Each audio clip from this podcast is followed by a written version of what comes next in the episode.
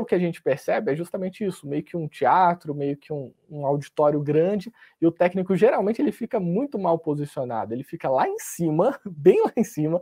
Geralmente os auditórios eles são é, longos assim para baixo, né?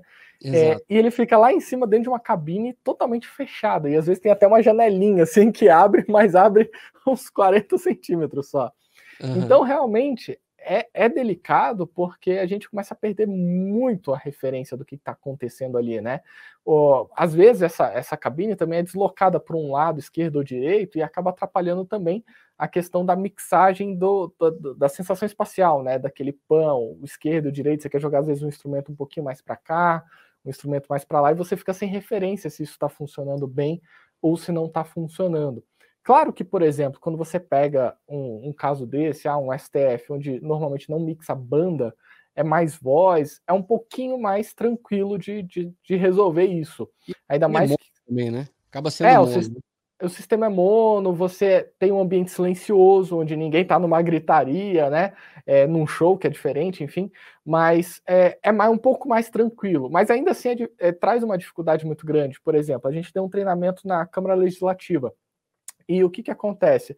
O técnico de som ele ficava dentro de uma cabine é, atrás do, do, vamos dizer assim, da onde é o, seria o palco, vamos dizer assim, onde a, a galera fica, a galeria ali. Então ele fica atrás. Então a, as pessoas estão na mesa aqui, vamos imaginar a mesa aqui, ele está aqui atrás e o público está para cá.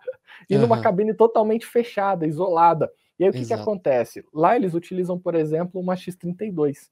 Então você tem a tecnologia até de poder pegar um tablet e tudo mais e sair da cabine e entrar ali na, na galeria. Mas acaba sendo muito ruim porque você tem que sair da House Mix, andar, dar a volta, chegar lá na, na frente e falar, pô, tá legal, não tá legal. E aí você acaba deixando até mesmo outros equipamentos para trás, como você não está monitorando a gravação, você não está monitorando a transmissão, então acaba sendo muito ruim. Você sempre vai ter que ter uma outra pessoa ali te dando um feedback, pô, tá legal, uhum. não tá, tá alto, tá baixo. Então, a gente já percebeu muito isso nos auditórios e também nas igrejas. Como a gente já ministrou vários treinamentos, inclusive é, na semana, nessa semana agora eu tive visitando um, uma igreja relativamente grande, tem até um conteúdo que eu postei aqui nos stories e no feed também. Se você olhar a foto da igreja, você vai ver que a House Mix ela fica ali no meio, mas totalmente para esquerda assim do, da, da nave, né? Então ela fica colada na uhum. parede uhum. e ela é fechada toda com vidro na frente. Então, o técnico ele perde toda a referência porque ele começa a ouvir muito mais reverberação, uhum. ou seja, o som que está batendo e refletindo em tudo que é lugar seja, ali na recebe parede. recebe o pior som, né?